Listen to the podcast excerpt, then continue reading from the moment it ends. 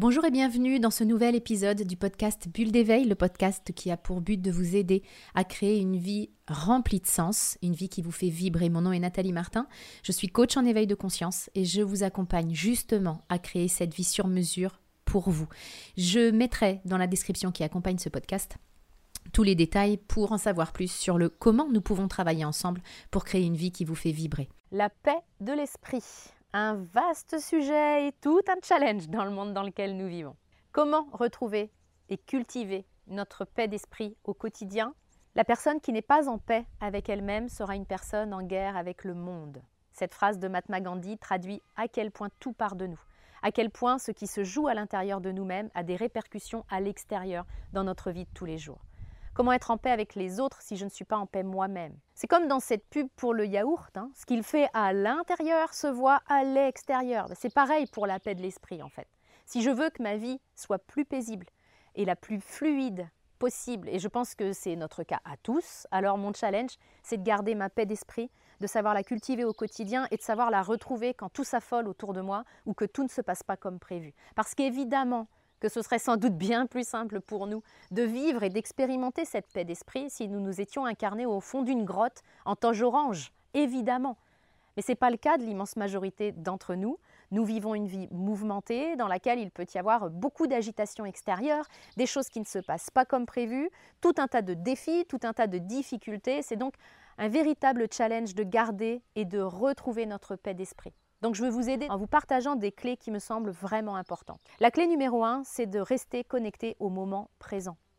Le passé n'existe plus, le futur n'existe pas encore, et pourtant, ce sont bien souvent le passé et le futur qui occupent nos pensées et agitent notre esprit.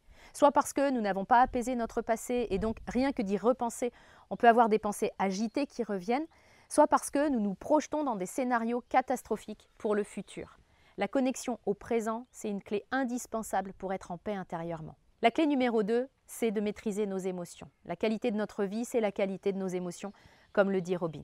Être en paix, c'est pas ne plus ressentir d'émotions désagréables, c'est savoir les maîtriser, c'est-à-dire savoir les accueillir, les libérer aussi pour ne pas porter ce poids pendant des mois et des années.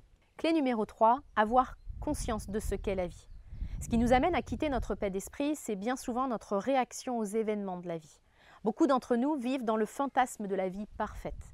En résumé, ils pensent que lorsque quelque chose de mal leur arrive, c'est injuste, c'est pas normal, et ils pensent que ce genre de choses ne devrait pas arriver. En faisant ça, ils demandent à la vie d'être ce qu'elle n'est pas. Parce que la vie, elle est faite d'équilibre. Elle est faite de haut et de bas. C'est ainsi, c'est la même chose pour chacun de nous. Et lutter contre cette réalité, ne pas en avoir conscience, nous amène à perdre rapidement notre tranquillité d'esprit. Lorsque quelque chose arrive dans votre vie, quelque chose de désagréable dont vous vous seriez bien passé, rappelez-vous que la vie c'est ça aussi et vous verrez que ce sera plus facile pour vous de retrouver votre calme et votre paix d'esprit. Clé numéro 4, sortir du mode binaire. Alors cette clé est vraiment en lien avec la précédente. Je vous le disais à l'instant, la vie est faite d'équilibre. Nous avons des hauts, des bas et c'est ainsi. Et c'est dans les moments de bas que nous pouvons perdre notre paix d'esprit.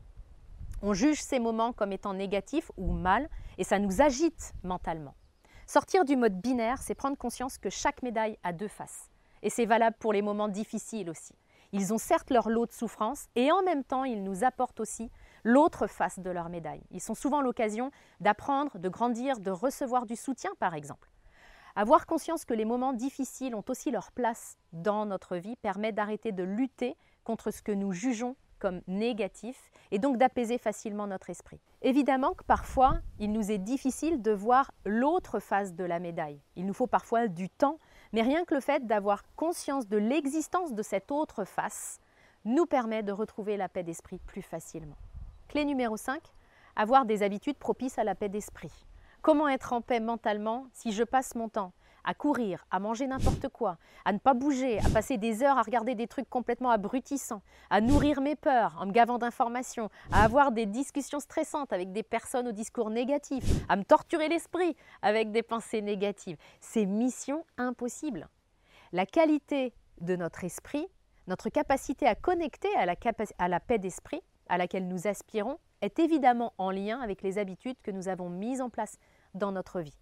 Les habitudes qui favorisent la paix d'esprit sont nombreuses, que ce soit le sport, La méditation, les promenades en nature, les moments de silence, le jeûne médiatique, pour ne citer que. L'idée, c'est de choisir celle qui vous parle et de la mettre en place. Parce que c'est toujours la même chose. Ce n'est pas le fait de savoir que ces pratiques existent qui va vous amener la paix de l'esprit. C'est le fait de les pratiquer réellement. Vous trouverez euh, tous les détails dans la description pour que euh, on puisse le faire à l'intérieur de mon programme de coaching. Je vous souhaite le meilleur. Je vous retrouve la semaine prochaine dans un nouvel épisode du podcast Bulle d'éveil.